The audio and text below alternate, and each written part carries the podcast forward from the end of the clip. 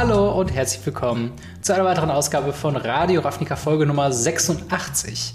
Und das mache ich natürlich nicht alleine, sondern mit dem guten Marc. Hi, wie geht's dir? Hi, mir geht's gut. Ich bin super gehypt auf die Folge. Ich ja. bin ein bisschen, bisschen den Hype verfallen. äh, ich hoffe, bei dir geht's auch alles super.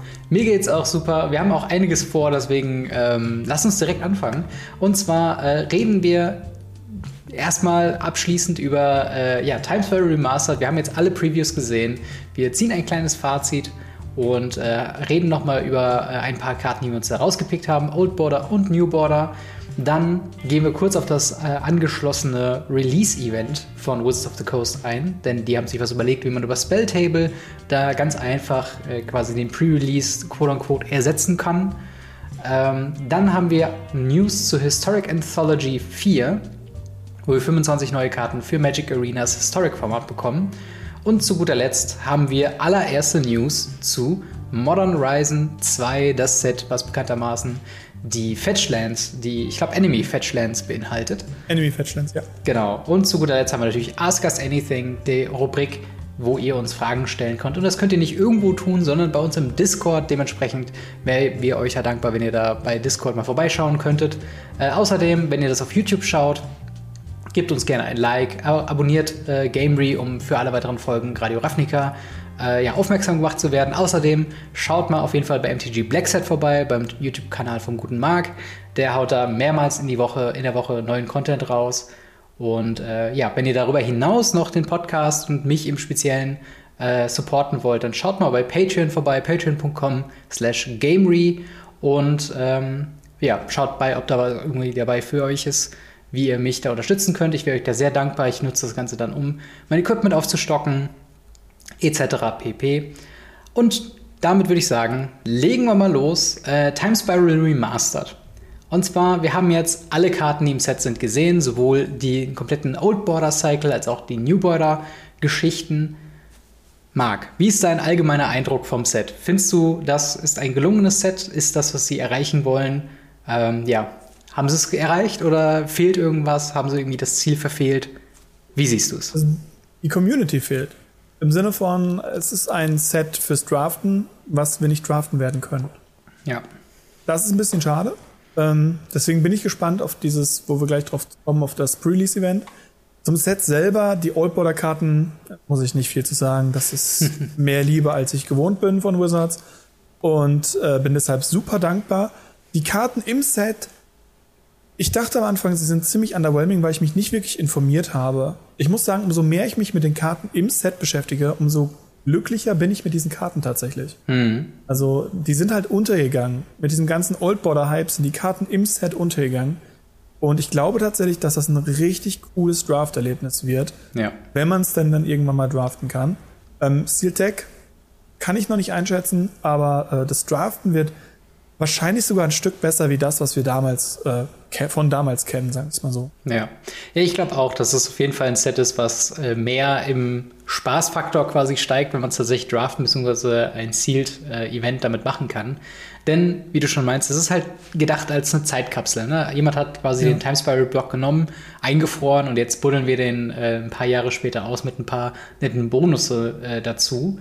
Ähm, ich muss auch sagen, also zum einen bin ich teilweise erschrocken, wie, ähm, ja, wie egal den Leuten der Old Border teilweise ist. Also ich habe viele Leute auch gehört, die ähm, gesagt haben, okay, Old Border ist ja ganz nett, aber ich bleibe dann doch beim originalen Printing, anstatt äh, quasi dieser, diesen ähm, ja, Scheinveralterrichung. Äh, muss mhm. ich sagen, widerspreche ich komplett. Ich liebe den Old Border und bin äh, mega gehypt um jede Karte, die ich da aus dem Booster ziehe.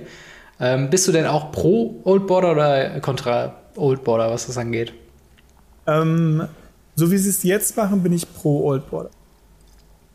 Also ich finde es einfach wunderschön, die, Old, die alten Border wieder einzusetzen, weil da so viele wunderschöne Sachen und kleine Aspekte sind, wie hm. zum Beispiel die verschiedenen Textboxen, die ja in verschiedenen Sachen gemacht sind. So, ja. Das ist schon cool. Ich, ich mag den Border. Das auf jeden Fall. Also wie gesagt, also ich finde den Hammer. Ich bin, bin mal noch gespannt, wie sie das mit dem Foiling machen werden. Ob wir dann Pringles Foils haben werden. Ich glaube, die ersten Befürchtungen und ich weiß nicht, ob das schon legitime, ja, legitime Produkte sind, die man schon so gesehen hat, aber die sahen schon ziemlich curly aus. Also ich weiß, dass der Lotus, den man bekommt, der Lotusblumen schon, schon curly ist. Mm, okay. Schade. Schade, weil ich halt wirklich sagen muss, ich finde, ähm, gerade mit diesem Shooting Star haben die halt schon noch einen höheren Wert irgendwo als die regulären Foils und Ja. ein bisschen, ein bisschen schade, dass da halt immer noch die Curling-Geschichte drin ist.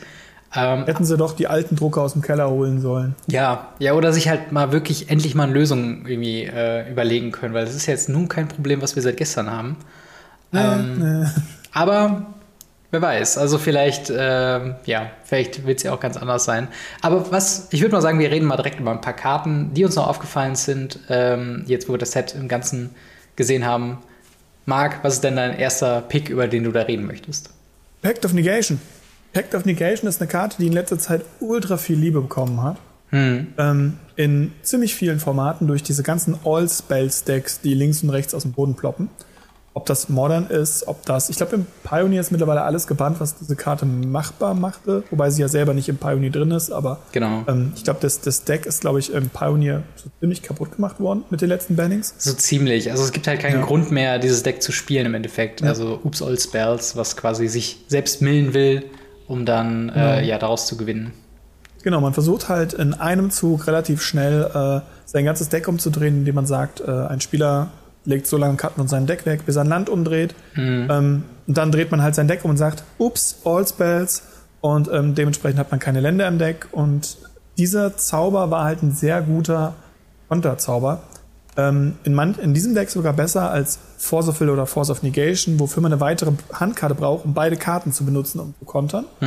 Den hier konnte man einfach kontern, weil der Nachteil, dass man das Spiel verliert, die Runde drauf, das ist egal, wenn es keine nächste Runde gibt. Genau, ja. Und ähm, dadurch hat er sehr viel auch im Preis gemacht, sage ich mal. Und deshalb bin ich sehr froh, dass er hier einen Reprint bekommen hat, weil da will ich einfach, wenn die Karte günstig genug ist, ein bisschen vielleicht die Kopien mal von mir von holen und einfach mal hinlegen und sagen, wenn ich irgendwann mal ein Deck damit spielen will, habe ich die, zumindest Ja. die Packed schon mal. Ja, ich glaube, Pact of Negation ist so ein bisschen wie Force of Will, halt einfach so eine Karte, die sich, also an sich selbst ist es eigentlich mehr so ein Enabler, als dass sie wirklich ähm, viel macht, wie du schon sagst. Ne? Also im, im notwendigen Moment dann den gewinnenden Spell, dann selbst, also den Counterspell für diesen Spell quasi auch nochmal countern zu können, ist Ja. halt einfach alles wert und diese fünf Mana, die man am äh, ja, nächsten Zug in der Upkeep zahlen muss, ist halt irrelevant, weil dann hat man schon gewonnen. Das ist Genau. quasi so der absolute Combo-Schutz-Spell eigentlich. Äh, und auch einer der teureren Karten aus dem Set, ne? Ja, das stimmt, das stimmt. Und deswegen habe ich ihn auch genommen, weil ich mir dachte, hey, äh, es sind teure Karten im, Day, im Set. Ich glaube, alle meine Karten, die ich jetzt gepickt habe für heute, sind alle teuer. Und ich hoffe auf alle günstigere Versionen davon. Ja, das stimmt. Also das ist halt auch mal das Gute, ähm, also unabhängig davon, was man von dem Set selbst hält, die, ähm, ja, halt einfach die, die, die, der Reprint-Faktor, dass die Sachen einfach günstiger Ja. werden. Es gibt sehr viele Sachen, die nur Commander-Play sehen, ähm, die unfassbar teuer über die Zeit gekommen sind, weil sie halt einfach nicht mehr reprintet wurden. Und das ist halt schon auf jeden Fall gut zu wissen, dass man da jetzt wieder eine Gelegenheit wahrgenommen hat. Ähm, Ja, das stimmt. und ich glaube, die, meine Karte, über die ich jetzt äh, sprechen wollen würde, trifft da eigentlich auch den Nagel auf den Kopf, von wegen sieht Commander Play und eigentlich ausschließlich Commander Play. Und zwar Akromas äh, Memorial, eine 7-Mana äh, Legendary Artifact mit dem Text äh, Creatures you control have Flying, First Strike, Vigilance, Trample, Haste and Protection from Black and from Red. Also ganz Ja. viele Keywords. Ähm, und man benutzt es hauptsächlich auch mit Akroma-Commandern, ne? die dann quasi die Fähigkeiten zählen auf jeder äh, Kreatur und dann quasi so eine Keyword-Soup quasi machen. Genau, die ganz, die ganz neuen Akromas äh, benutzen das sehr häufig. Äh, interessanterweise gibt das auch bei Strategien wie zum Beispiel ähm, Bestien, Token, Sliver, also alles, was in die breite Masse geht, wo man sagen kann, hey, meine Kreaturen sind auf einmal ziemlich gut, weil aus einem 1-1 Token ein 1-1 fliegend Erstschlag, äh, d- Schutz und was nicht alles zu geben, das ist schon ziemlich gut. Ja. Und ähm, die Karte ist auch eine Karte, die ziemlich teuer war, tatsächlich. Also für mich ziemlich teuer. Ähm, bei meiner Relation ist das eine 2-3 Euro Karte. Ähm, Eigentlich, es fühlt sich so an, ne? Es ist sehr ja, aber nischig es war halt eine eigentlich. teurere Karte, ja. ähm, bevor jetzt der Reprint angekündigt wurde und deshalb. Auf jeden Fall. Karte. Also ich, ich mag auch die äh, Karte allein vom Effekt her, weil ich könnte mir halt, wie du mhm. schon sagst, mir es auch einfach vorstellen in vielleicht einem Mono-White Creatures Deck, ähm, ja. wo du das einfach ganz am Ende droppen kannst oder halt als, als random, ich gewinne jetzt das Spielkarte ähm, für sieben Mana aufs Board hämmerst und wenn es halt dann liegen bleibt, hast du halt wirklich eine ganz gute Armee, die angreifen, die blocken können, die sofort angreifen können und so weiter. Und das kann ja. schon äh, ziemlich nice sein. Also eine gute Karte auf jeden Fall. Eine, wo ich nicht traurig wäre, die im Booster zu ziehen. Nee, ich auch. Tatsächlich. Genau. Was hast du denn noch als nächste Karte? Ja, ich habe sie gerade eben erwähnt, äh, Sliver. Hm. Ähm, Sliver haben damals eine, einen neuen Lord bekommen. War den dritten Lord. Mittlerweile gibt es ja vier Lords. Ähm, die Sliver Lords sind die fünf Mana Sliver, hm. Legenden, die äh, von jedem Mana-Farbe eins kosten. Und ähm, die Sliver Legion ist mit der Zeit unsagbar teuer geworden weil jeder Sliver-Spieler die Sliver Legion benutzen wollte. Egal mhm. welchen Commander er hatte als Sliver oder ähnliches. Weil die Sliver Legion einfach sagt, jeder Sliver kriegt für jeden anderen Sliver plus eins plus eins. Das heißt. Quasi der Ultra-Lord. Ja, ja, genau. Ihr habt ja. fünf Sliver und alle kriegen plus vier plus vier. Das ja. ist Banane gut und tut ultra weh und ist ein richtig guter Finisher. Und ähm, ja, das, das war ein Reprint, der auch sehr nötig war, gerade wenn es das Ding jetzt auch wieder in voll gibt. Ja. Und ähm, ja, ich mag Sliver. Also stellvertretend steht dieser Sliver auch für alle anderen Sliver in diesem Set. Ja, das wird auf jeden Fall spaßig. Dass wenn ihr tatsächlich ja. irgendwie dazu kommt, das zu draften oder so, dann vielleicht dass die Sliver-Strategie mal noch nachgehen könnt.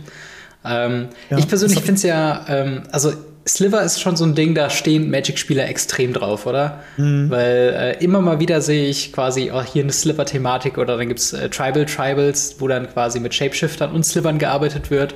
Ja. Ähm, und das ist schon äh, richtig krass. Und ich glaube, gerade im Commander, es gibt, es gibt ja auch die Sliver Königin, ne? Sliver Queen. Genau. Moment, wie heißen, ne, Sliver heißt noch irgendwie ganz komischen Deutschen, die heißen irgendwie Remasuri oder so. Remasuri Königin. Ja. Auch, wie kommt man da auf die Übersetzung, ne? Sliver, hm, alles klar, Remasuri. Wenigstens ist es keine 1 zu 1 deutsche Übersetzung. Ja, natürlich, klar. Sibbler. Ja. Ja.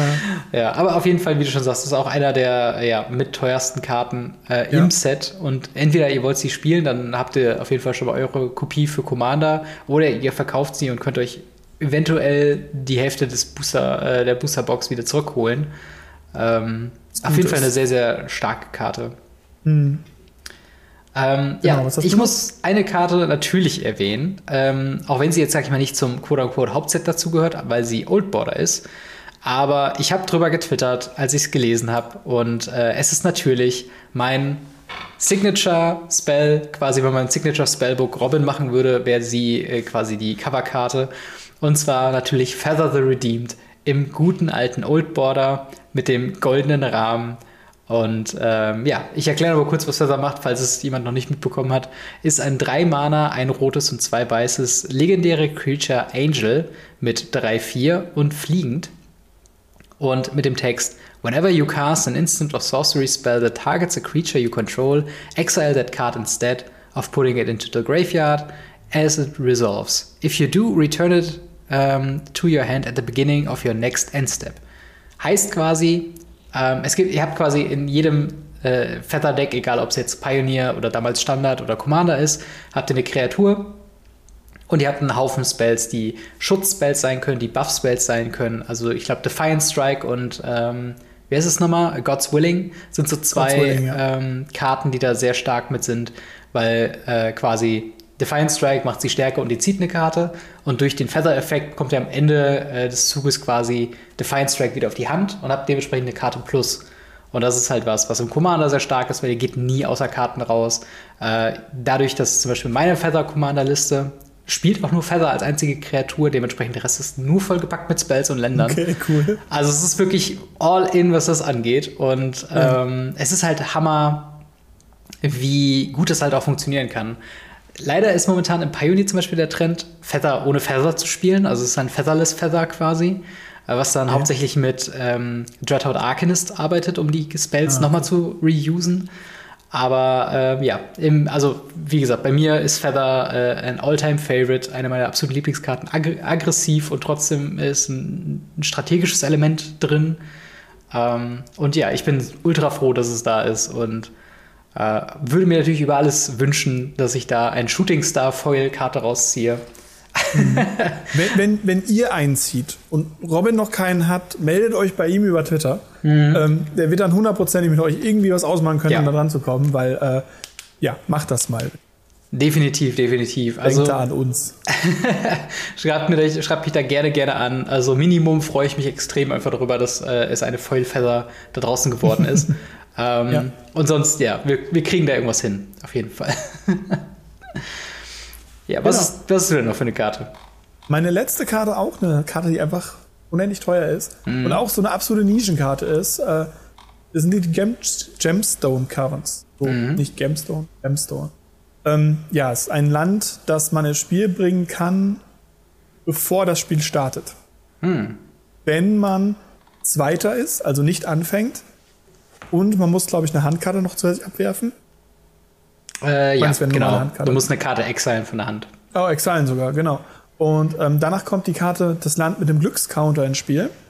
Und ähm, danach tappt es für Mana beliebiger Farbe. Das heißt, ihr startet, obwohl der Gegner anfängt, mit einem Land im Spiel, was einfach ein super krasser Mana-Vorteil ist. Und ja. ich glaube, das letzte Piece Ramp, was modern geblieben ist, ist Gemstone Caverns. Das kann gut sein, ja. Es ist auf jeden Fall sehr häufig Teil von den quote-unquote unfairen Decks, die dann ja. versuchen, ähm, ja, so schnell wie möglich halt ihre Puzzle-Pieces zusammenzubekommen, um dann eine Combo zu machen.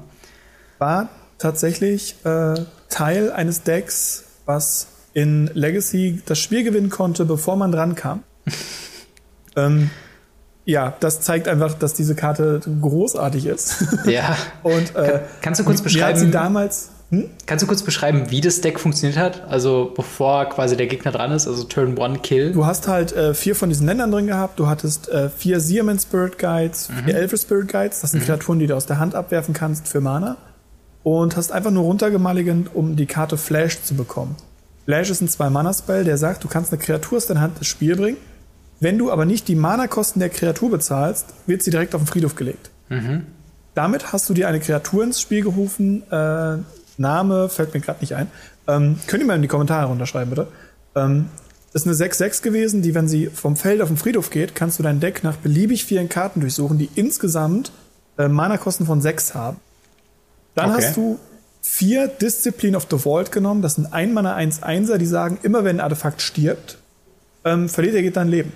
Ah, okay. Und dann hast du haufenweise null Mana Artefakte, Kreaturen rausgesucht mhm. und die ins Spiel gebracht. Also X Mana. Es muss XXer sein, die für X Mana ins Spiel kommen, sowas wie Walking Ballista. Ja, und selbst sowas wie Ornithopter würde funktionieren, ne? Nee, Ornithopter stirbt direkt nicht. Ach so, ja, okay. Verstehe. Also es musste wirklich äh, Stone Cold Serpent, ähm, Walking Ballista, mhm. Hangerback Walker, sowas in dieser Richtung sein, weil die kosten alle im Deck null Mana, ja. kommen alle mit denen gleichzeitig ins Spiel und werden alle direkt in den Friedhof gelegt.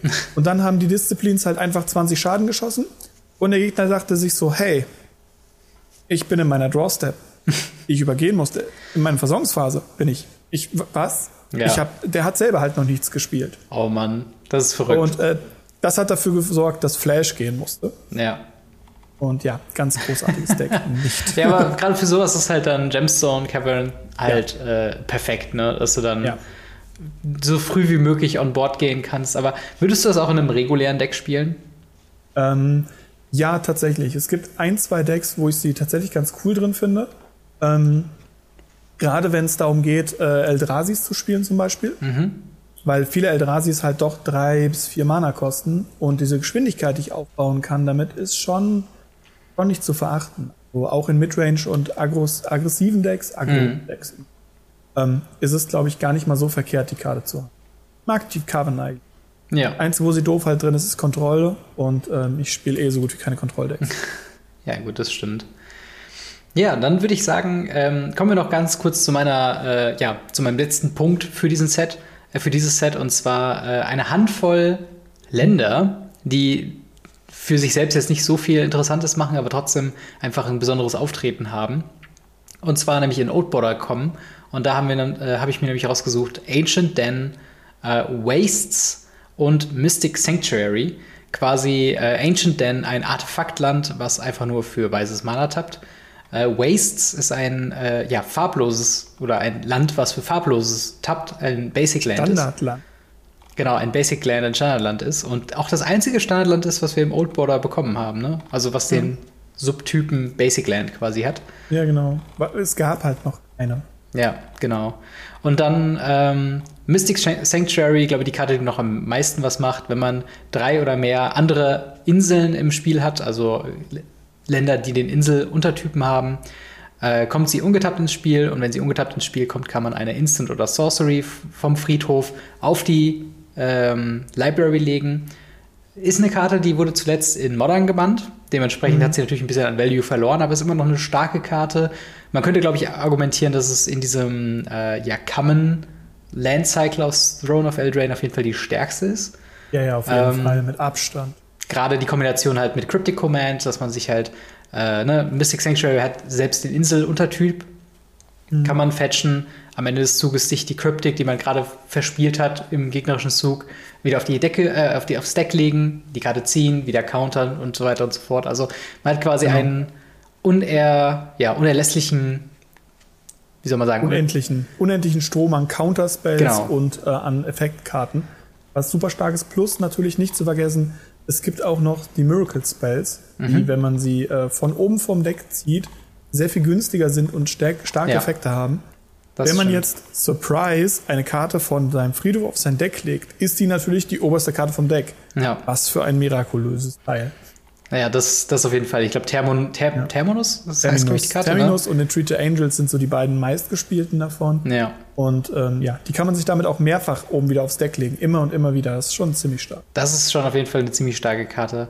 Aber die anderen beiden sind ja eigentlich gar nicht so atemberaubend, oder? Ancient Den und Wastes, was macht die denn so besonders? Ja, Wastes sind halt super cool, weil sie halt jetzt endlich im Commander Old Border sein können. Mhm. Ähm, es gibt ein paar Eldrazi, Decks, die Waste spielen, aber sonst spielt eigentlich niemand Waste, weil wofür? Ja. äh, bei dem Engine Den bin ich halt. Ich verstehe, warum sie es gemacht haben, weil es halt im Pauper ein Ding ist. Dieses Mono-White-Ausrüstungsartefakt, Metalcraft Weenie-Gedöns. Mhm. Aber in jedem anderen Format, in jedem anderen Format, ist die blaue, also die Sitz der Synode, ja. wirklich ein cooles Teil und wird gespielt und jeden, wo sie erlaubt ist, halt wie gesagt. Ja, genau. Und super, super cool. Warum nicht die blaue nehmen? Warum nicht die blaue? ja. Und das, das, sage ich. Und ich beschwere mich darüber, dass eine Karte weiß ist. Ja, ja. Das soll schon viel heißen. Ja, das ist halt das Ding, ne? Also ich glaube, es ist halt wirklich dieser Pauper-Grund, weil sie sich auch vorher mhm. gesagt haben, okay, wir wollen diesen äh, Old Border-Slot, wollen wir für Standard bis äh, Legacy, Vintage-Spieler, Pauper-Spieler alle abholen. Und wenn das halt eben eine, eine Karte ist, die dort gespielt wird. Hm? Bitte, was hast du gesagt? Ich habe gefragt, ob Mystic Sanctuary dann der Standard-Slot ist. Äh, ist ja, nee, stimmt, ist gar nicht gebannt, ne? Nee, nee ich, glaub, ich glaube, für, für Standard, da haben sie auch unter anderem hier Sad Robot, äh, Solemn oh, Simulacrum, der ist momentan standardlegal. Field of Rune ist standardlegal. Gary, also ja. Grey Merchant of Asphodel. Ja, das sind schon ein paar. Es gibt schon ein paar, sind wirklich nicht die stärksten, muss man dazu sagen. Ist jetzt nicht, was jetzt, oh, das kannst du auf Resting jeden Fall Beast. Standard spielen. Ja. Deswegen. Aber ähm, ja, auf jeden Fall ein Haufen ziemlich, ziemlich cooler Karten. Also ich glaube, gerade dieser Outborder-Slot, da sind wir uns, glaube ich, beide einig, ist ein absoluter Brecher und zeigt, dass Wizards of the Coast sehr wohl weiß, was gespielt wird, wenn sie denn nur ja. wollen. Und wenn die Umstände quasi stimmen. was? Spieler spielen Fetchländer? Ja, ja. Komisch. Das, ja, das ist halt wirklich so ein Punkt. Ähm, aber jetzt gerade vom Thema Reprint, gibt es so ein paar Karten, die du sagen würdest, zählen so als Must-Buy für Leute, die jetzt Modern oder auch Legacy spielen würden, die jetzt gereprintet werden und wo man mit einem Preis-Drop äh, rechnen kann? Äh, ja, eine Menge tatsächlich sogar. Und wenn es sowas ist wie Chalice of the Void, was aktuell schon am Runtergehen ist, ja. ähm, wenn du sowas hast wie den Magus of the Moon, der halt vorher ja echt eine teure Karte war, mhm. der jetzt auch schon langsam am Runtergehen ist, ähm, sie haben den Spirit Guide durch den Reprint und den Bann im Modern für Legacy ganz, ganz groß. Ähm, natürlich Tamogolf für Modern, auch wenn alle Leute sagen, Tamogolf ist in Modern kein Ding mehr. Hm. Die kommen aus einer Zeit, wo man noch Paper gespielt hat, wo Uro noch ein Ding war im Modern. Ja. Natürlich ist mit Uro, wo man die ganze Zeit seinen Friedhof leer frisst, ein Golf kein Teil. Ja. Wenn man jetzt aber wirklich so ein, so ein schwarz-grünes, ähm, ich weiß gar nicht, Biggie Rocks heißt es, mit Lilianas, mit Tamugolfs und mit Lurus im Mainboard wieder aufbaut. Warum nicht? Total mhm. das geile Deck. Und ähm, die werden richtig schön, schön kaufbar sein. Sonst, ähm, ja gut, ein paar von den, von den Old Border Reprints werden halt nochmal fallen, hm. aber da weiß ich halt noch nicht genau, wie hart sie fallen werden, weil viele davon sind auch gar nicht so teuer. Sie werden zwar viel gespielt, aber sind nicht so teuer. Ja. Ja, das bleibt sowieso, also das ist sowas, wo ich auf jeden Fall gespannt bin, wie sich das entwickelt am äh, sekundären Markt, wie das mit den Preisen von den Old Border Karten ist. Das haben wir in der letzten Woche schon kurz thematisiert, dass es mhm. schwierig abzuschätzen ist, in welcher Rarität sie sein werden. Also ähm, ob jetzt eine Thraben Inspector Old Border jetzt quasi auch so günstig ist wie ihre normalen Counterparts oder ob die so beim Euro bleiben, ob die 5 Euro bleiben, wie sich es dann mit Thoughtseize und so weiter ähm, ja ansehen äh, würde, ist halt auch so eine schwierige Sache. Zählen du die quasi. Du siehst halt schon eine Preisentwicklung. Du siehst halt schon die Preisentwicklung, die jetzt zum Release halt runtergeht. Also ja. für alle, wo wir jetzt drüber sagen, so äh, Leute, äh, kauft euch die Karten, wenn sie günstig sind. Ähm, normalerweise eine bis anderthalb Wochen nach Release sind die Karten am günstigsten. Mhm. Ähm, weil dann alle Leute ihre ganzen äh, online bestellten, weil sie nicht bei einem Store bestellen wollen, äh, Produkte bekommen. Ja. Und ähm, die dann einfach aufroppen, Spaß dran haben, die Booster durch die Luft zu werfen und alles, was sie nicht brauchen, einfach auf äh, äh irgendwelche sekundären Märkte, Märkte werfen. Ja. Und ähm, deshalb immer meistens so anderthalb Wochen nach Release ist so die Zeit, wo ihr äh, kaufen wollt. Ja, und ich glaube, gerade auch was die Oldborder-Karten angeht, ich glaube, da sollte man sich eher tatsächlich an den, also man sollte sich die teureren Karten eher angucken, wenn es darum geht, jetzt irgendwie sich was zu holen für Modern oder Legacy oder Commander ja. oder sonst was. Denn ja, ich glaube, ja. das sind so die Karten, die ähm, gerade am Oldborder, also die werden in Zukunft natürlich deutlich steigen, weil sie halt wahrscheinlich gefragt sein werden. Und wenn man sie dann früh allem, kauft und man weiß, dass man sie brauchen kann, dann auf jeden Fall eine coole Sache. Ja, und weil es keinen Unlimited Print Run gibt. Ja. Es ist genau. kein Print on Demand. Das ist etwas, was äh, jetzt erst rausgekommen ist, mhm. was äh, so viel bedeutet, wie normalerweise kann ein Set, ähm, wenn es gut sich verkauft, wie Throne of Eldraine, halt fünfte, sechste Reprint-Welle bekommen, wenn die ganzen Distributoren und Läden da hängen und sagen, wir wollen mehr, wir wollen mehr. Ja. Und ähm, das passiert eben zum Beispiel mit Master-Sets nicht. Modern Horizon war ein Set, was on-demand geprintet wurde und ja. deshalb sehr lange, bis vor irgendwie, ich glaube, ein oder zwei Monate, super günstig überall zu erhalten war. Hm. Jetzt ist es ein bis zwei Monate aus dem Print raus und die Karten explodieren. Ja. Die ganzen Sets explodieren. Weil die Leute merken, okay, sie werden jetzt einfach seltener. Klar. Und deshalb ist es ein bisschen schwieriger, das jetzt einzuschätzen, was man jetzt genau mit den, mit diesen, mit diesen Oldboardern macht. Meine Expertise ist, die werden fallen, sie werden hart fallen, bis halt irgendwann die Leute realisieren, die sind gar nicht so häufig. Hm. Die, die nehmen wir mal lieber wieder und holen die uns. Ja. Aber natürlich, glaube ich, die größte Empfehlung von beiden unseren Seiten, wenn ihr irgendwann die Möglichkeit habt, das ganze Ding mal zu draften, dann draftet es auf jeden ja, Fall. Ja. Ähm, aber wo wir gerade auch beim Thema sind, äh, Release-Event ist nämlich auch angekündigt ja. worden, ganz offiziell von Wizards of the Coast über Spelltable, wo man dann quasi ein Release-Event am Release-Wochenende vom 19. bis zum 20.03. Ähm, für zu Hause mitnehmen kann. Ähm, ist quasi eine, eine Plattform, wo man sich dann über ähm, Discord anmeldet und dann auch dort quasi seine Matches zugeteilt bekommt. Ähm, man muss Spelltable haben und sich Spelltable einrichten und man braucht halt die Booster ja. äh, für ein Sealed Deck, das heißt sechs ähm, Timespell Remaster Booster. Äh, muss man irgendwo herbekommen. Checkt auf jeden Fall mit eurem Local Game Store, der bei euch in der Nähe Bitte. ist, oder halt, wenn es halt keiner da ist, dann äh, Online-Händler. Äh, aber dann könnt ihr auf jeden Fall garantieren, dass ihr dann zum 19. Ähm, da eure Packs dann schon habt. Ähm, ja. Aber Spelltable, Marc, wie, wie muss ich das denn machen? Ist das kompliziert? Brauche ich da eine Woche Vorlauf oder was, was brauche ich dafür? Also meiner Meinung nach nicht. Spelltable ist super einfach eingerichtet. Ähm, man kann es sogar mit dem Handy einrichten, wenn man jetzt sagt, hey, ich habe keine Webcam oder ich darf meine Webcam nicht anmachen oder meine Webcam ist kaputt oder sonstige Sachen. Webcams sind nicht mehr so günstig in der heutigen Zeit. Ironischerweise ähm, nicht, ja, das stimmt. Ja, ja. Äh, da kann man eben sein, sein Handy sogar benutzen. Ansonsten ist es einfach nur so, dass man einfach nur sein Handy oder sein, seine Webcam versucht, möglichst waagerecht vor seinen Rechner einfach runterhängen zu lassen. Mhm. Und da dann vor dieser Webcam, diesen Webcam spielt. Es gibt super viele Möglichkeiten, diese, diese Cam oder das Handy zu fixieren. Und es sieht niemand, ob ihr einen alten Pappkarton nehmt und da praktisch so eine, so eine, so eine Brücke draus macht, wo ihr oben das Handy reinlegt und da so ein Loch für die Kamera habt. Hm. Oder ob ihr ein richtiges Stativ habt mit richtigem Licht, mit Ausrüstung und allem drum dran. Äh, da, da, macht kaum einen Unterschied. Wichtig ist, dass ihr eben versucht, möglichst gerade von oben nach unten zu gehen, weil Spelltable selber hat ein großartiges System mit einem Kartenscanner. Das heißt, ihr könnt sogar gegen Leute spielen, die russische, französische, sonstige Karten spielen. Es ist keinerlei Hindernis. Ihr könnt einfach auf die Karte klicken hm. und ihr könnt sehen, was die Karte macht. Dafür muss aber, wie gesagt, die Webcam wirklich von oben nach unten gerichtet sein. Genau, und ich glaube ähm, mindestens 720p, äh, was, glaube ich, bei den meisten Handykameras zumindest überhaupt kein Problem ist. Ja, wollte ich gerade sagen, das ist nicht so das Problem. Ich habe auch schon mit, äh, mit weniger gesehen. Das geht auch, ja. weil im Endeffekt ähm, orientiert man sich eh mehr darum, was der Gegner sagt. Und ähm, wenn nicht, kann man im Notfall noch nachfragen, was liegt denn dahin. Genau.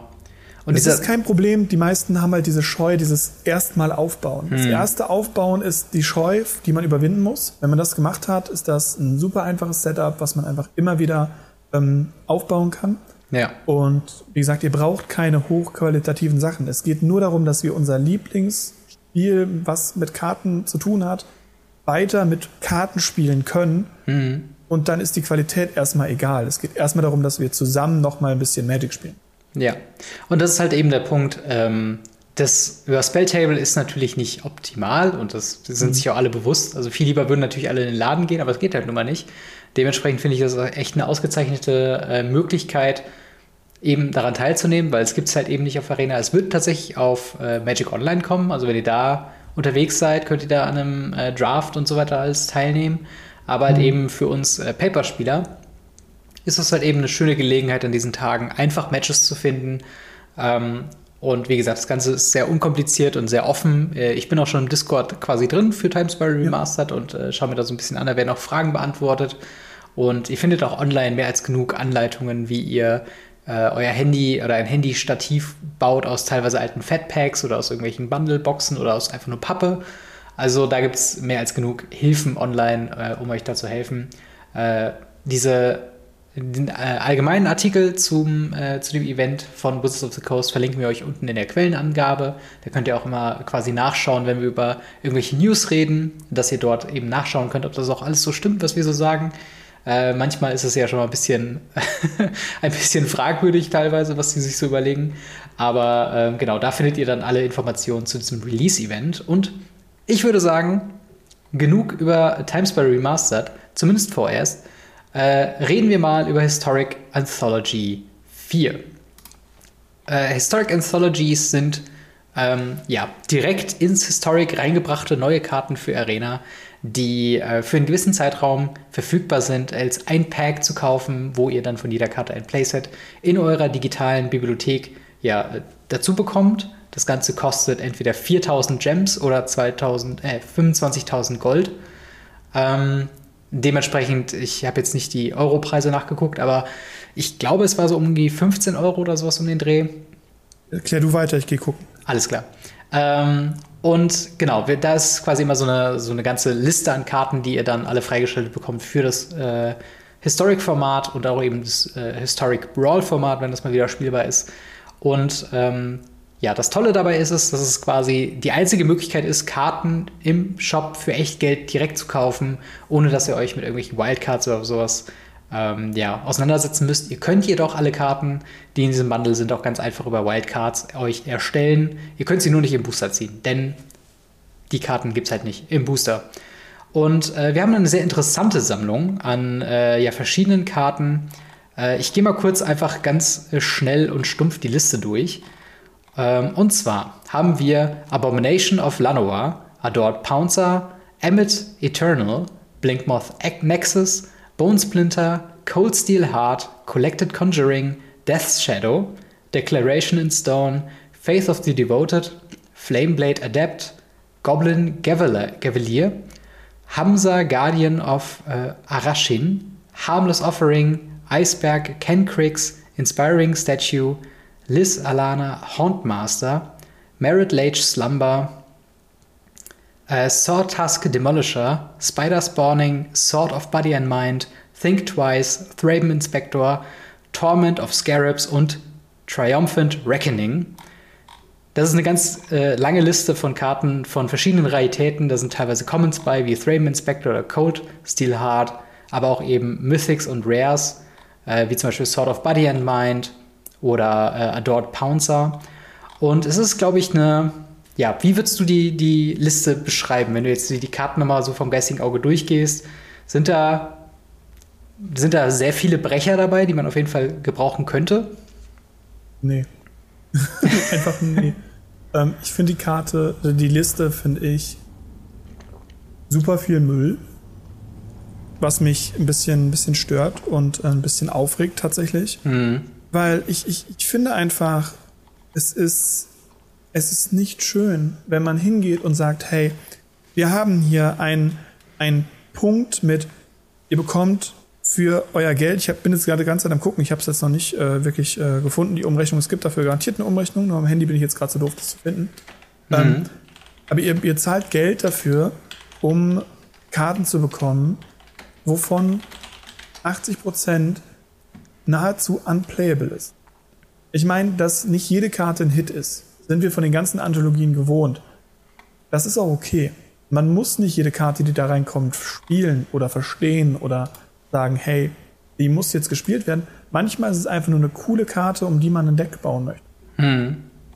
Hierbei ist es so, wir haben in Anführungsstrichen Brecher wie Thraben Inspector, der eine coole Karte ist, aber naja, Brecher, mh, mal gucken. Hm. Ähm, dann haben wir äh, die Stone-Karte, wo einfach mal ein weißer Removal da ist. Nett. Hm. Nett. Und wir haben Death Shadow. Und der Rest ist irgendwie nicht so gut zu gebrauchen. Zumindest in, in meinem sehr kompetitiven Mindset, sage ich mal. Und es gibt da bestimmt Leute, die sagen, ey, das sind die geilsten Karten, damit kann ich die super Jank-Decks bauen. Hm. Aber Historic ist meiner Meinung nach so ein krasses Competitive-Format geworden, wo jeder nur noch irgendwelche Jank-Kombos Turn 2, Turn 3 macht hm. oder irgendwelche ultra krassen Midrange-Decks spielt, dass man da sich fast gar nicht mehr austobt. Ja. Ja, ich sehe das tatsächlich recht ähnlich. Es gibt so ein paar Punkte, die mir da extrem sauer aufstoßen. Mhm. Zum einen, äh, ich glaube, wir haben fünf oder sechs Karten, ähm, die in entweder Ether Revolt oder Kaladesh oder Amon Cat oder auch auf Devastation drin waren. Stimmt. Die ja, ähm, ja jetzt hier nochmal in der Secret Layer nochmal sonderverkauft werden. Und das sind dann so Karten wie Flameblade Adept, äh, also eine Einmana 1-2 mit Menace. Wenn man cycelt oder discardet, bekommt sie plus 1 plus 0 bis zum Ende des Zuges. Wo ich denke, wirklich, das hat jetzt nicht mehr ins Remastered-Set gepasst.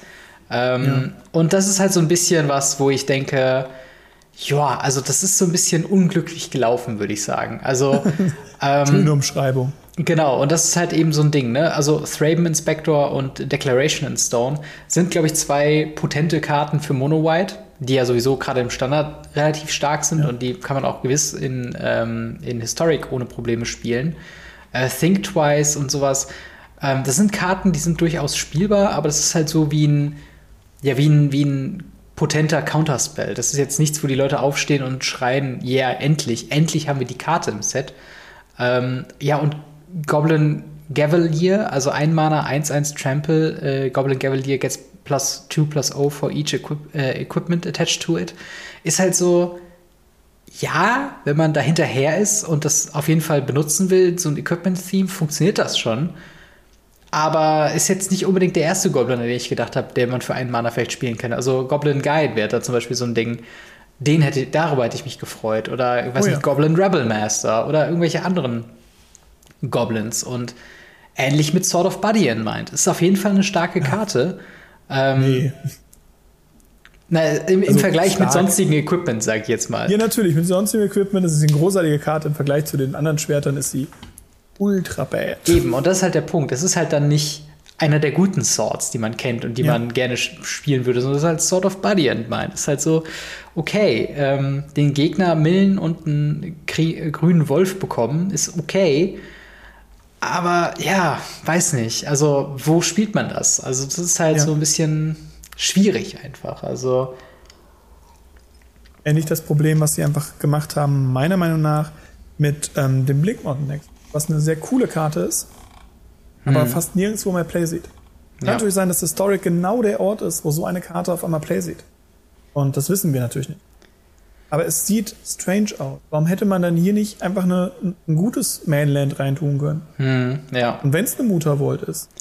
Ja, wobei die, ja, strange. wobei die wahrscheinlich sich konkurrieren würde mit äh, Faceless Haven, die ja momentan in Standard so ein Ding ist. Und ich glaube halt, ein- ich glaube auch ein wichtiger Punkt ist, ich will nicht sagen, dass die Liste nicht ähm, durchdacht ist oder so.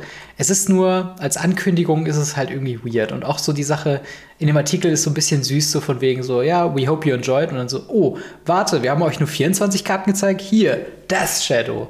Eine Karte, die ähm, außerhalb von Modern, glaube ich, nirgendwo gespielt wird. Und ich bezweifle es, dass die in Historic Ja, jetzt auch reißen wird. Ich denke schon. Also es gibt ja dieses, dieses rot-schwarze äh, äh, Historic-Deck, was haufenweise Schockländer spielt, alle mit Schwarz. Mhm. Und ähm, dieses äh, Self-Suicide, wie es nennt, Ja. das Deck gibt es tatsächlich schon.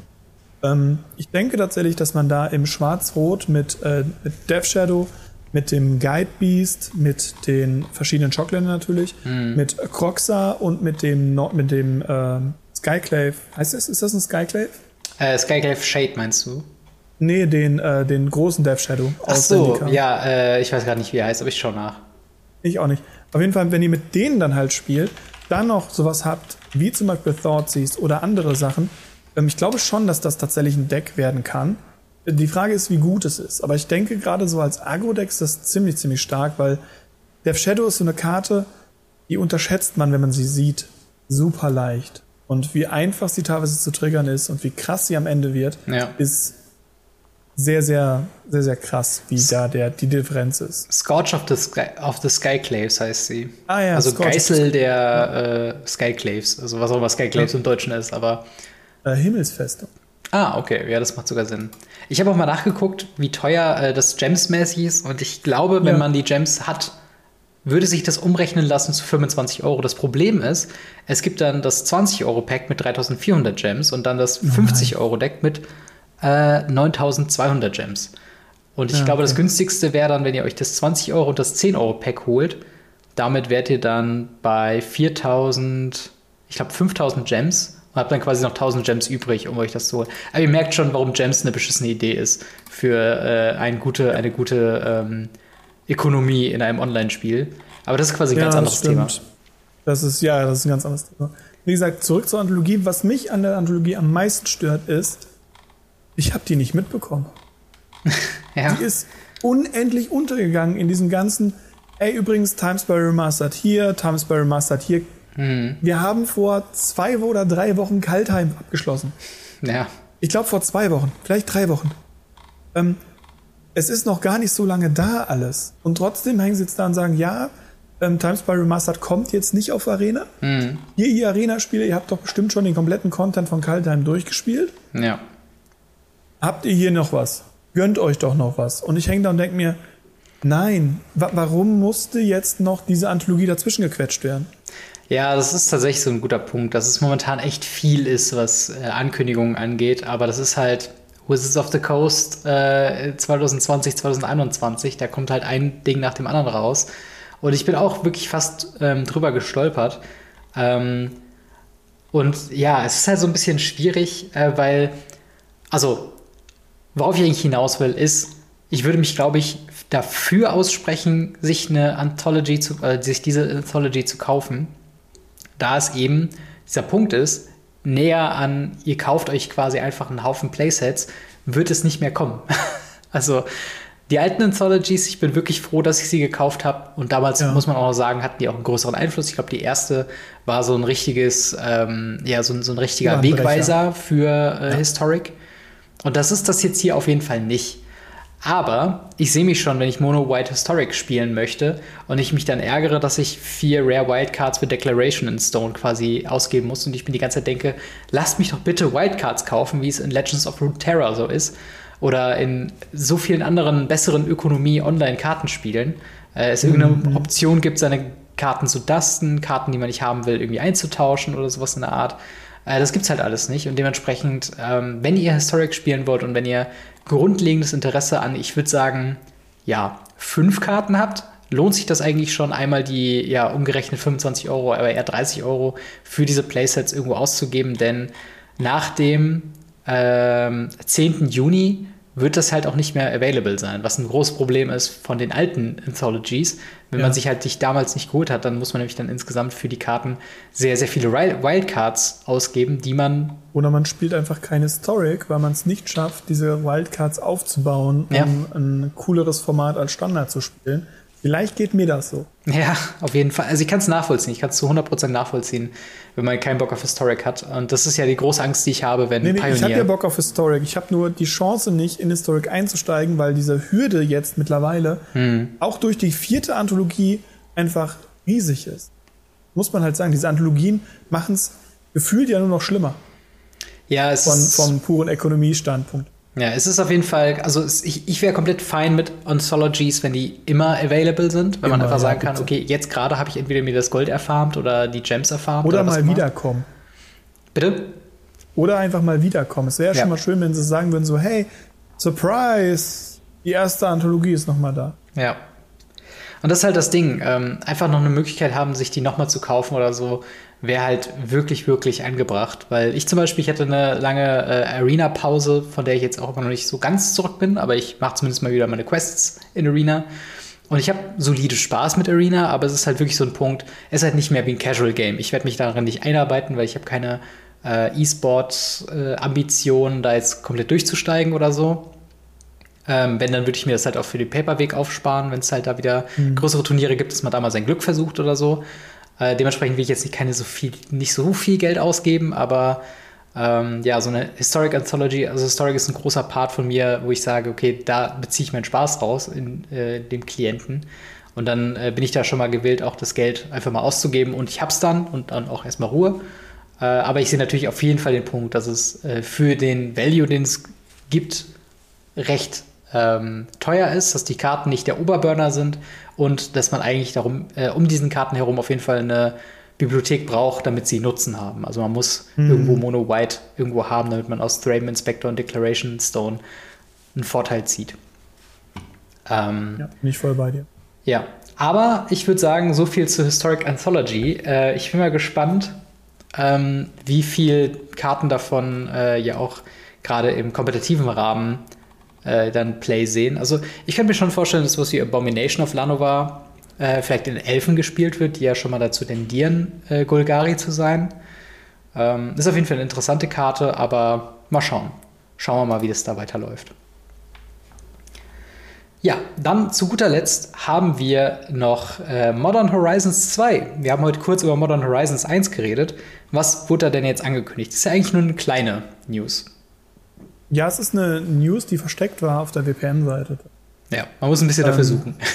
Irgend- Man muss dafür ein bisschen suchen oder äh, einfach E-Mails von der WPN-Seite bekommen. Das hilft auch.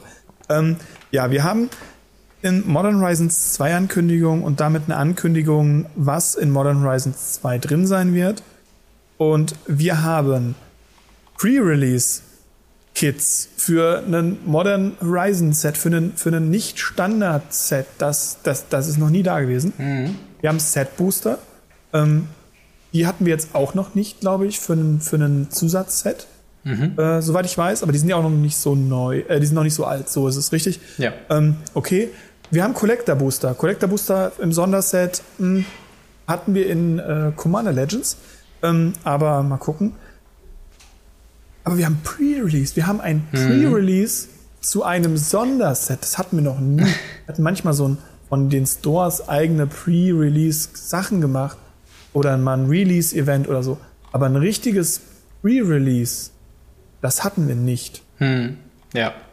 Ja, das ist, das ist auf jeden Fall ein großer Punkt tatsächlich. Ähm, ich, also ich bin auf jeden Fall mega, mega pumped für diese News, weil das war auch schon ein Punkt. Ich meine, das hätte ich damals schon mit, ähm, äh, mit Franz auch äh, drüber gesprochen, dass wir uns zu Modern Horizons damals ein Pre-Release-Pack oder auch ein Bundle oder einfach nur irgendeine Art ähm, des ja, besseren Herankommens an die Karte, außer von einem Draft-Booster, Das wurde bei uns ja auch mega gefragt. Genau. Einem Pre-Release-Event zu Modern Horizon. Ja. Und wir hingen halt da und sagten, ja, ähm, wir können euch jedem sechs Booster verkaufen und Ja. wir könnten ein Event machen, wenn ihr wollt, aber geplant ist nix. Ja, und das ist halt eben so ein, so ein großartiger Punkt, ähm, den ich auch finde, den sollten sie jetzt auch mal wirklich bald machen, weil mich, also mir ist es aufgefallen, jetzt gerade mit der Mitteilung, und jetzt haben wir in derselben Folge auch über Times Square Remastered geredet.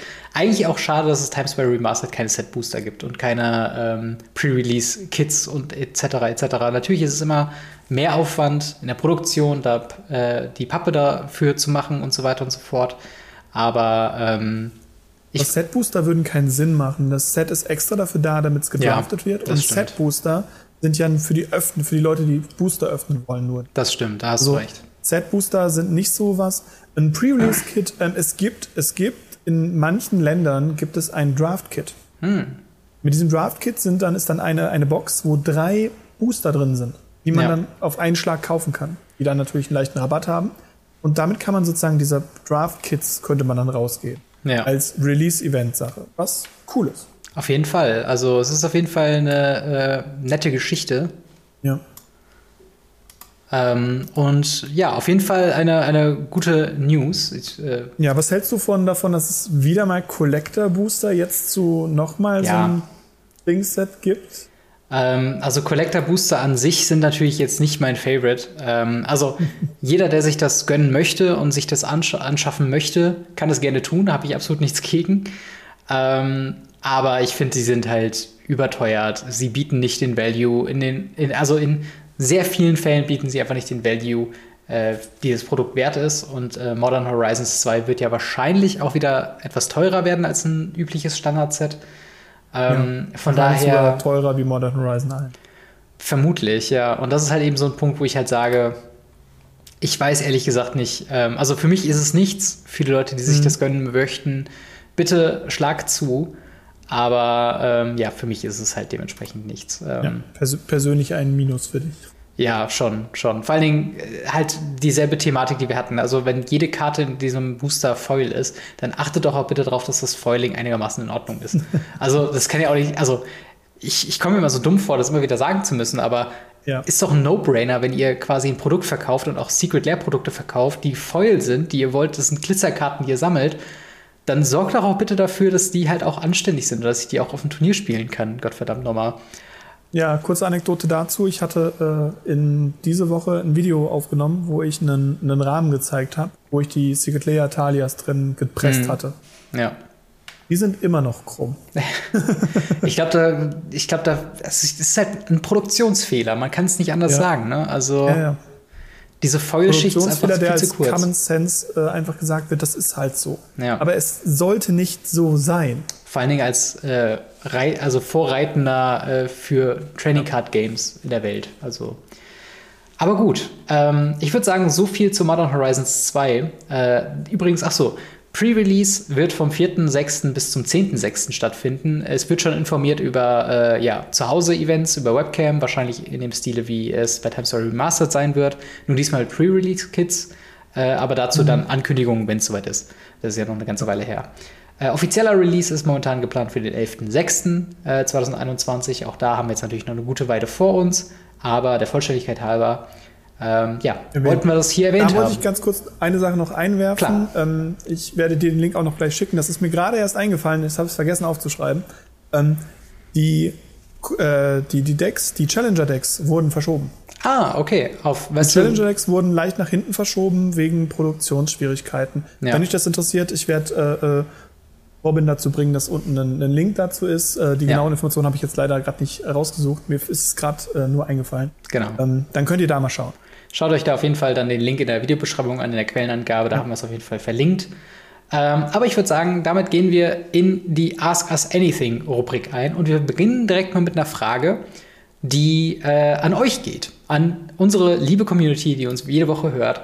Und zwar wollen wir euch fragen äh, für die nächste Podcast-Folge, zu der wir gleich auch noch ein paar Worte sagen. Ähm, habt ihr damals ähm, den ursprünglichen Time Spiral Blog miterlebt und wie sind eure Erinnerungen daran?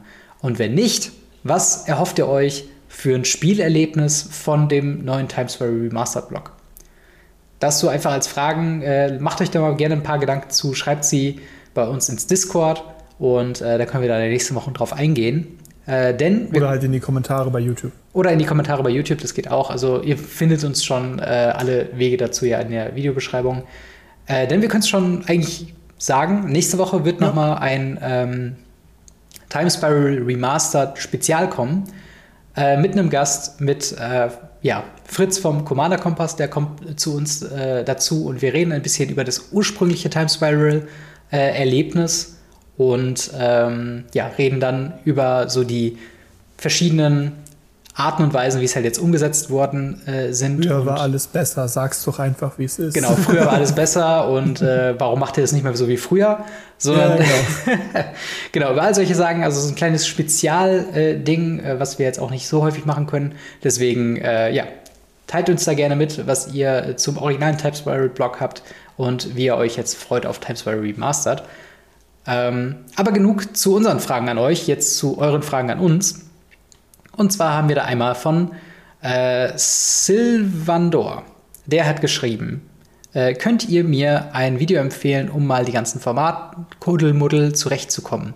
Mein Problem ist, ich spiele Magic seit den Anfängen, habe immer wieder Pause, äh, immer wieder mal Pause gemacht und kann mit Modern und Standard schon was anfangen, aber was zum Geier ist, bedeutet denn nun Pauper und so weiter. Äh, vielleicht gibt es ja sowas oder es wäre äh, für ein neues YouTube-Video. Oder es wäre was für ein neues YouTube-Video.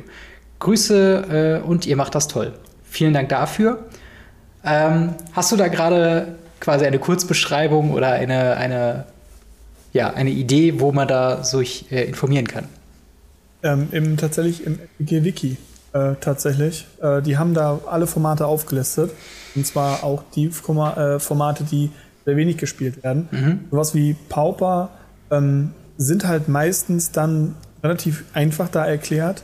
Standard, ähm, je nachdem, wie, wie lang man gespielt hat, hieß Standard mal T2. Mhm.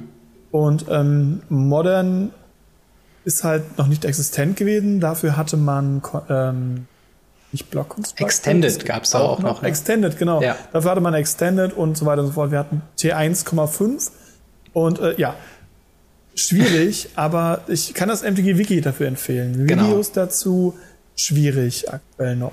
Ja, ist auf jeden Fall ein Ding, äh, das habe ich mir im Hinterkopf notiert für ein Video auf jeden Fall. Weil ich glaube, ja. dass gerade als Anfänger oder jemand, der neu wieder dazukommt, der das Ganze kennt, ist es schwierig. Ähm, aber ja. Äh, ja, wie du schon sagst, Standard ist eigentlich grob gesagt die letzten zwei Jahre. Äh, Pioneer alles seit Return to Ravnica, Modern alles mit dem neuen ähm, Kartenframe plus minus natürlich Karten, die seitdem geprintet wurden im alten äh, mhm. Border. Legacy, alles, was jemals in Paper gedruckt wurde, in Black Border, die nicht, das nicht gebannt ist. Genau. Und Vintage ist quasi alles äh, und wo nichts gebannt ist, aber dafür gibt es eine Restricted-Liste. Genau, dann hast du halt Pauper, wo du nur Common-Karten spielen darfst. Du hast Commander, wo du jede Karte nur einmal spielen darfst und nur in den Farben von einer legendären Kreatur aussuchst. Das genau. sind so, glaube ich, die meistgespielten Formate. Ja, man also könnte, Vintage jetzt nicht, Legacy jetzt auch nicht, aber die anderen, die wir erwähnt haben. Das sind so die, die man kennen sollte. Und ich glaube, ja. man könnte bei Commander noch sagen, das hat ja als Elder Demon Highlander angefangen und Highlander Elder ist nochmal. Dragon, Elder Demon ist ein YouTube-Channel. Oh, stimmt. Ein ausgezeichneter YouTube-Channel, den ihr euch mal gerne angucken könnt. Aber Elder ja. Dragon Highlander, ähm, genau, und Highlander-Formate sind halt eben, wie du schon sagtest, halt Formate, wo man in der Regel von einer Karte, außer Basic Lands, nur einmal eine Version drin haben kann. Da gibt es ja, glaube ich, genau. Scottish Highlander und ähm, French Highlander, French Highlander, American Highlander, German High, es gibt alles gefühlt. Ja, es sind sehr viele Formate, äh, dementsprechend kann ich die Verwirrung ähm, nachvollziehen. Aber das ist jetzt grob gesagt, glaube ich, die Hauptformate, die man kennen sollte. Ja. Genau, dann äh, die nächste Frage von The Kenshin. Frage zu Times Square Remastered und den Karten in altem Frame. Wie steht ihr dazu, neue Karten im alten Frame äh, zu geben? Es scheint in der Community eher einen sehr großen Anklang zu finden und ich persönlich bin ein riesen Fan davon. Meint ihr, dass sowas ein One-Shot bleiben oder in Zukunft öfter aufgegriffen wird? Ähm, ja, also haben wir jetzt schon einiges zu gesagt und werden wir auf jeden Fall noch in der eben anerwähnten zukünftigen Folge ähm, auch noch drauf eingehen. Deswegen würde ich die Frage jetzt erstmal hinten anstellen und äh, mhm. da gehen wir auf jeden Fall in der nächsten Folge nochmal genauer drauf ein. Die zweite Frage, ähm, auch von The Kenshin, ist, wie findet ihr die Entwicklungen der Border? Es gibt ja mittlerweile recht viele verschiedene, die jeder, äh, jede für sich mehr oder weniger hübsch sind. Vor allem das Hologramm in Form äh, des Dot finde ich persönlich kein schönes Element. Die Funktions. Damit, ja. Was damit du? ist die, dieser kleine, äh, bei den Rares und Mythics, dieser kleine Holo-Stand ah. gemeint, der unten auf der Karte drauf ist. Verstehe. Ähm, lustiger Side-Fact, wenn man den seitlich kippt, kippt der zwischen einem Mana-Symbol und einem Magic-Symbol. Das wusste Hm. ich lange über. Krass, das wusste Ähm. ich auch nicht. Ja. Aber ja, die Entwicklung der, der Border, wie siehst du das denn? Ich äh, bin ein Riesenfan des Old Borders. Ähm, ich finde es gut, dass man das nochmal hat, weil eigentlich wurde angekündigt, dass man das nicht mehr hat. Der schönste Border für mich persönlich ist so 8. Edition bis Kamigawa. Da waren die Artefakte noch so ein bisschen schwieriger auseinanderzuhalten zwischen Artefakt und Weiß. Ja. Ähm, danach wurde das ein bisschen mit äh, Fifth Dawn, also fünfte Morgenröte, wurde das ein bisschen mehr.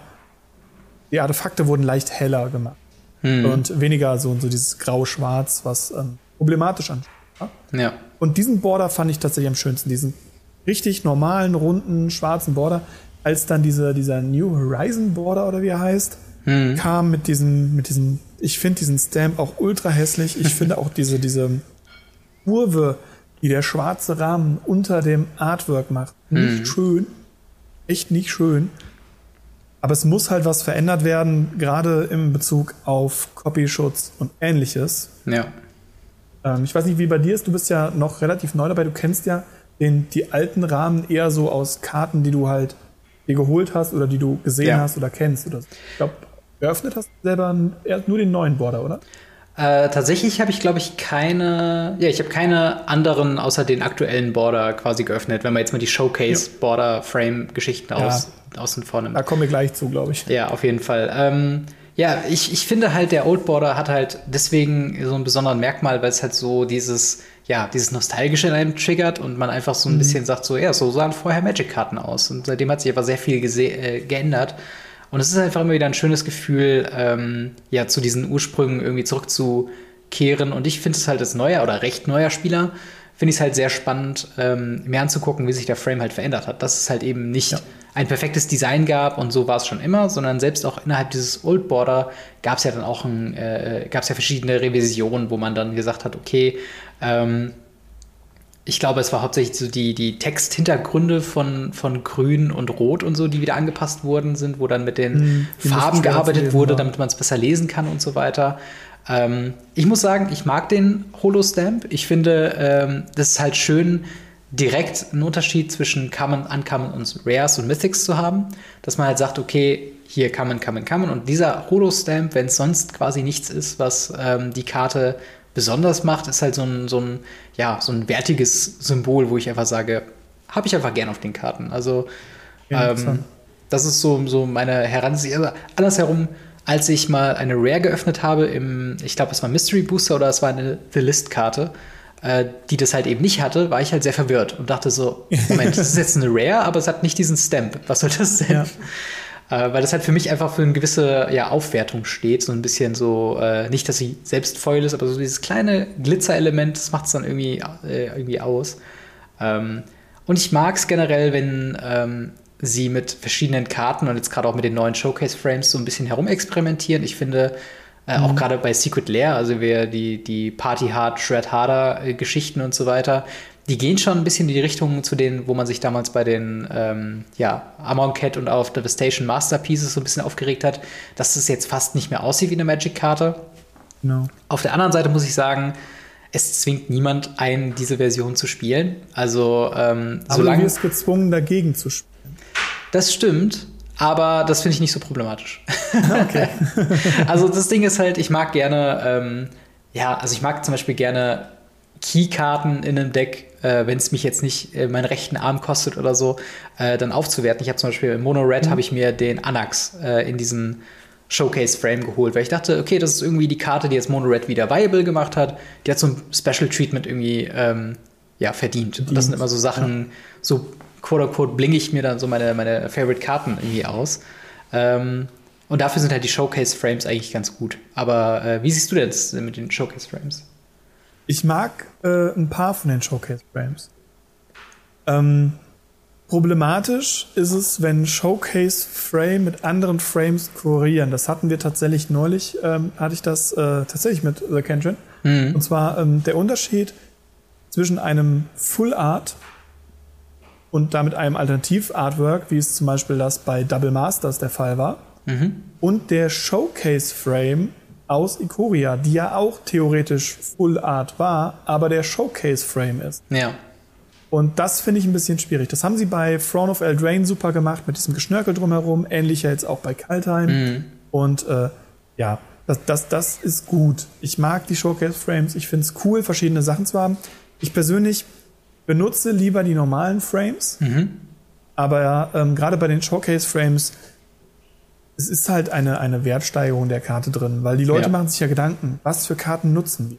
Ja, nutzen wir stimmt. nur Landfall-Karten? Dann hast du zum Beispiel in Zendika ja nur Landfall-Karten mit diesem Showcase. Mhm. Und ähm, das ist einfach super interessant, was sie da sich für Gedanken machen. Und ähm, das ist, ist schön. Ja. Warum dann noch Extended Art, Full Art und was nicht alles dabei kommen muss? Bist du, Das ist ja noch eine ganz andere Frage. bist du beim Deckbau, bist du da äh, jemand, der auf Einheitlichkeit achtet oder ist das äh, eine Sache, wo du äh, so chaotisch wie möglich deine Karten haben möchtest? Ähm, ich bin Turnierspieler. Als Turnierspieler versuchst du möglichst einheitlich das zu machen, weil Ja. du jede Art von Prozente und wenn es nur Mikroprozente sind, die dein Gegner aus deinem Deck haben könnte, an Vorteile versuchst zu minimieren. Wenn ich ein Land auf der Hand habe, mein Gegner macht einen Discard-Spell, er sieht meine Hand und ich zeige ihm ein Land und eine andere Karte, wirft die andere Karte ab. Und Dann ziehe ich eine Karte und habe ein Land mit einem anderen Artwork und spiele dann das Land mit dem anderen Artwork. Mein Gegner konnte sich das Artwork merken, für ja nur 10 Sekunden. Dann weiß mein Gegner, der hat ein Land gezogen und die Karte, die er auf der Hand hat, ist auch ein Land. Ja. Und diese Mini-Chance, die mir vielleicht auch schon passiert ist in meinen frühen Zeiten der Turnierszene und ich deshalb sehr gebrandmarkt bin, ähm, die möchte ich meinem Gegner nicht geben. Ja. Kann ich nachvollziehen, ich bin da absolut anders. Also, äh, Ja. wenn es halt jetzt so ein, also ich glaube, meine Basic Lands sind halt sowas, die mismatche ich halt so krass wie es geht und so durcheinander wie es geht. Whiteboarder. Zum Beispiel und daneben dann ein äh, Core-Set 21 mit dem lila Border und dann Oh nochmal ja, eine nice. Full Art Foil und dann wieder Full Art Non-Foil und ja, das ist halt, ich habe gerne so eine Obskuri, äh, Obskurinetten-Kabinett in Das meinen habe ich Basics. in einem einzigen Legacy-Deck gehabt. Da hatte ich irgendwie, ich glaube, sechs, äh, äh, also vier Inseln und zwei Ebenen drin. ja, Und ähm, die Ebenen waren dann unglued und unhinged. Und die Inseln waren dann achte Editions whiteboarded, Foreign, Bla äh, for, also Foreign blackboarded, Mhm. also super alt in schwarzrandig, in Deutsch dann auch noch. Ähm, und dann noch äh, äh, äh, unglued, unstable, unhinged. ja. Also so wirklich so, so alles quer durch. Und jedes Mal, wenn ich den Gegner triggern wollte, habe ich einfach die achte Editionsebene äh, gefetcht. Ja. Und die Leute, die sind nicht drauf klargekommen. Das ist schon auch eine Strategie tatsächlich. Auf jeden, ja, also ich finde es einfach nur witzig. Und ich glaube, ich habe es irgendwann mal bei Autumn Budget in einem, äh, ich glaube, sie hat Mono Blue Tempo oder so gespielt und dann halt Mismatched Mhm. äh, Islands und das habe ich gefeiert und seitdem mache ich das auch. Ähm, Ja. Aber wir haben noch eine Frage, bevor wir den Podcast hier für heute einen Podcast nennen, und zwar von Stefan The Cursed, der, ich lese mal nicht den ganzen Post vor, der ist ein bisschen länger, äh, geht quasi darum, dass er, ich glaube, bei einem äh, Kauf bei Card Market ist er so ein bisschen ins Gespräch gekommen mit jemandem, der dann äh, fragwürdige Links oder politisch fragwürdige Links ähm, gepostet hat. Und er stellt darauf dann die Frage, haben eurer Meinung nach äh, solche Themen etwas am quote-unquote Magic-Tisch, an dem äh, auch durchaus Spieler jüngeres Semesters spielen, zu suchen? Hoffe, die Frage äh, ist nun nicht ganz zu off- off-topic. Auf gar keinen Fall. Denn auch so äh, spielerische Interaktionen sind, glaube ich, sehr wichtig und gehören auch einfach dazu. Ähm, ich glaube, wir müssen ein bisschen Magic-Tisch quasi klassifizieren. Also wir reden, glaube ich, jetzt nicht unbedingt von einem Turnierebenen, wo man jetzt, glaube ich, eher- nicht äh, anfängt, auf einmal über Politik, Politik zu reden. Ähm, aber wie siehst du es denn allgemein bei Magic-Spielen? Haben so ähm, ja, weltanschauliche äh, Thematiken und politische Aussagen äh, was zu suchen? Oder Also es gibt Political Decks, so ist es nicht im Commander.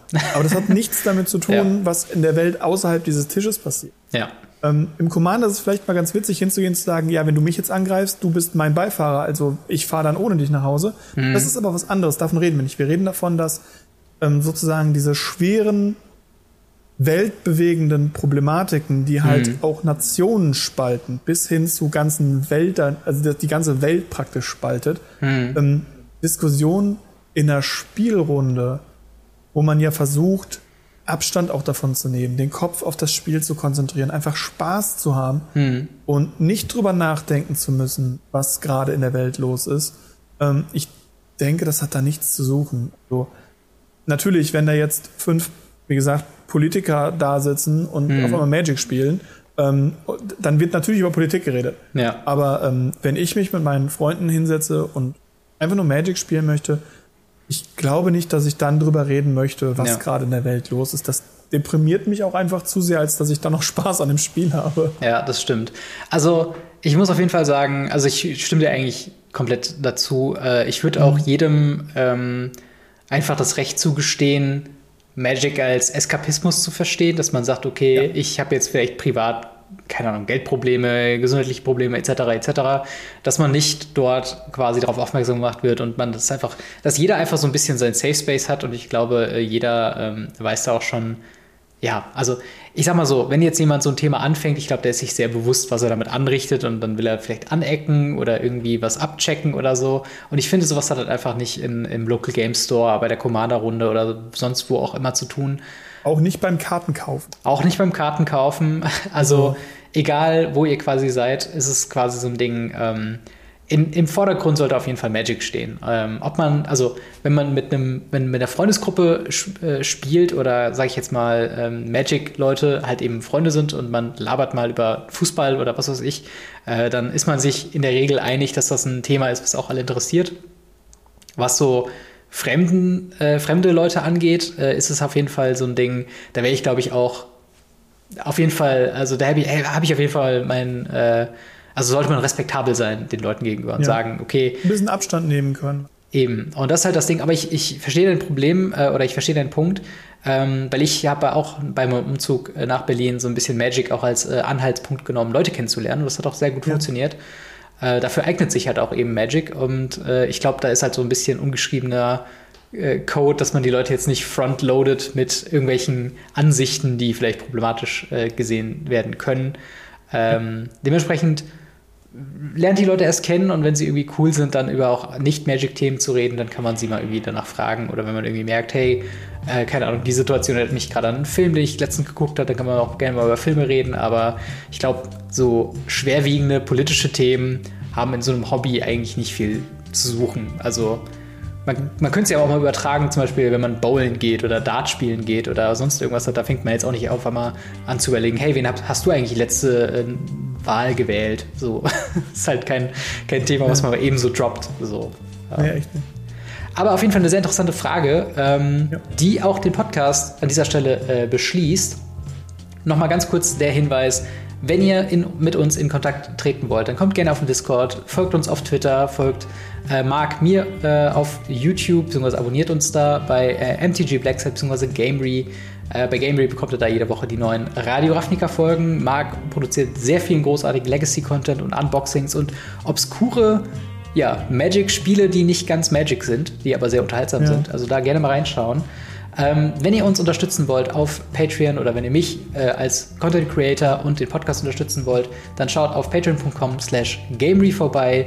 Da haben wir auch schon ein paar Unterstützer, unter anderem die wunderbare Witch667, die sich dort als Gold-Unterstützerin äh, ja, gemeldet hat und äh, dementsprechend, Marc, vielen Dank, dass du dabei warst.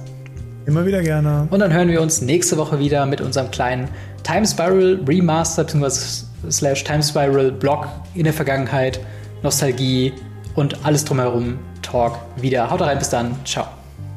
Ciao, ciao.